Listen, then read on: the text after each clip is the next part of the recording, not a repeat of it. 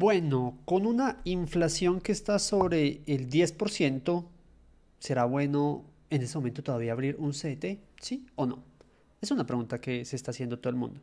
Pero entonces vamos a analizarlo, lo vamos a mostrar en una de las plataformas que tiene unos simuladores de CDT. Entramos a esta plataforma, vamos a consultar unos 10 millones de pesos, que vienen siendo aproximadamente unos 2.500 dólares.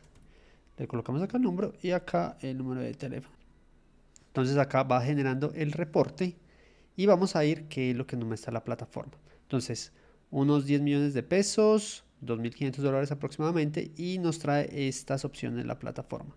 Van 100, Colte Financiera, Banco W y Apertura DAN Regional. Nos vamos a enfocar en el periodo de 12 meses. Igual vamos a analizar todo, realmente analizamos todo para ver las tendencias. 6 meses, 12 meses y 24 meses. Acá en 12 meses nos está resaltando Colte Financiera con un 14,6%. Les recuerdo, si la inflación está en 10, 15%, y acá este CDT está por encima en 14,6%, y con la inflación que está con esa tendencia que ha ido bajando, miremos que desde marzo, que fue el pico en 13.34, ha ido bajando lentamente, pero ha ido bajando, la tendencia debería ser que para el próximo año siga bajando un poco más esa inflación. Entonces mantener un CDT a una tasa del 14% cuando la inflación va a ir bajando, quiere decir que esas tasas también van a ir bajando y se van a ir recogiendo. Entonces, a seis meses tenemos un 14% y a un año 14% para BAN 100. A seis meses, mira acá lo diferente, corte financiera 12 y a un año 14.6. Mientras que Banco W tiene a seis meses 13.65 y a 12 meses, que es un año, 14.4. Dan regional, 6 meses 14.7, este es el más alto de los que he visto a 6 meses hasta el momento, y a 12 meses, un año, 13,8%. Por acá hay otras opciones, mi banco, 6 meses 14, 12 meses 12.55, Falabella 13.2, 13, BBVA 12.85, 12.3, miren ya no empiezan a ser como tan atractivas las tasas, Colpatria 12.5, 12.1, Bogotá 1262, 122, Da Vivienda 1245, 123, son muy similares entre, realmente entre 6 meses y 12 meses están muy similares. Y por acá por abajo ya nos empieza a marcar estas tasas como no tan atractivas para estos otros bancos que son Bancolombia, Cop Central, Finandina, Agrario, Sudamérica, Caja Social y Avevillas. Me parece particular que acá no estoy viendo un banco que tiene bastante publicidad que se llama Pibank. Ahorita más adelante se los voy a mostrar que también es una forma, un lado interesante para hacer las inversiones. Entonces, si recapitulamos, Colte Financiera sería el mejor a un año con 14,6% y a seis meses Dan Regional con el 14,7%. A tener en cuenta, las calificaciones de estos son A y A, no son AAA como esos otros bancos que son más conocidos. Veamos algo acá interesante, cómo son las calificaciones de las entidades financieras. Están desde las AAA, AA, positivo, AA, AA negativo, A, A negativo y todos. Sí lo quisiéramos filtrar. Entonces miren que esta que se está mostrando acá de Colte Financiera solo es A y lo mismo Dan Regional tiene calificación de A. O sea, están cerca de ser A negativo.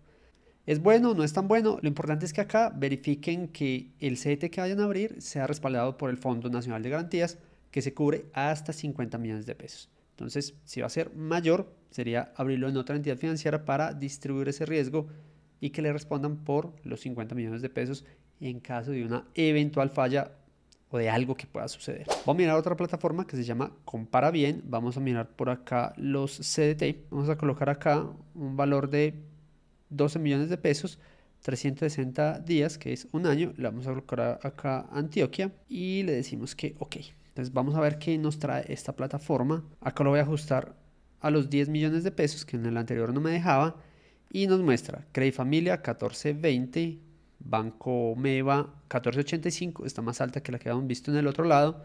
Crezcamos 1465, este sí tiene Pibank 1460, Serfinanza 1450, Ban 100 1440. Y este mi banco 1425.